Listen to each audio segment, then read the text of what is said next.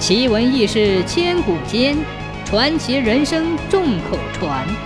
千古奇谈。清朝末年，泰宁县苦竹乡有个刘行志，足智多谋，富有正义感，曾做过县师爷，因不满官场腐败，隐退回乡。此人常常为乡亲们写诉状、打官司。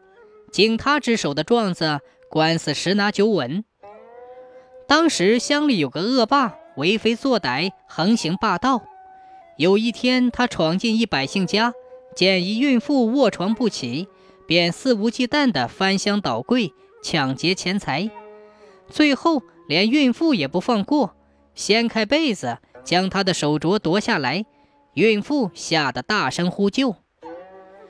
这时，恰逢村里的人赶集回来，听到呼救声，大伙儿急忙奔向孕妇家，将恶霸逮住，送到衙门。县官马上将恶霸收押，并让孕妇之夫补写一张诉状。她丈夫回到村里，和大家反复商议，觉得诉词一定要写好，击中要害，才能置恶霸于死地，否则打狼不死，反受其害。于是大家请了几个秀才，点了灯，熬了个通宵，终于写出了一份状子，署名是“皆被夺镯”。第二天，孕妇的丈夫准备将状子呈送县衙，忽然村里的长辈提醒：“状子有没有送给刘师爷过目？”丈夫一听，赶紧租辆马车，走了几十里路，来到刘师爷家。摸出写好的状词，请刘师爷过目。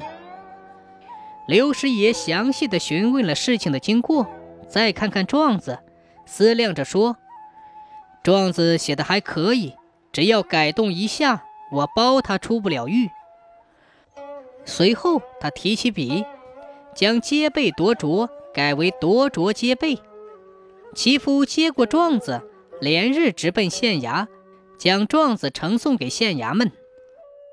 县官接到状子，立即提审恶霸，夺镯属实，揭开了孕妇的被子，恶霸全部招认。知县让他按了手印，然后说：“夺镯揭被是两罪并罚，夺镯是抢劫财物，揭被是想强奸孕妇，情节恶劣，故而应该判重刑，拉下去斩了。”这时，人们才恍然大悟，刘师爷改动了一下，可真厉害。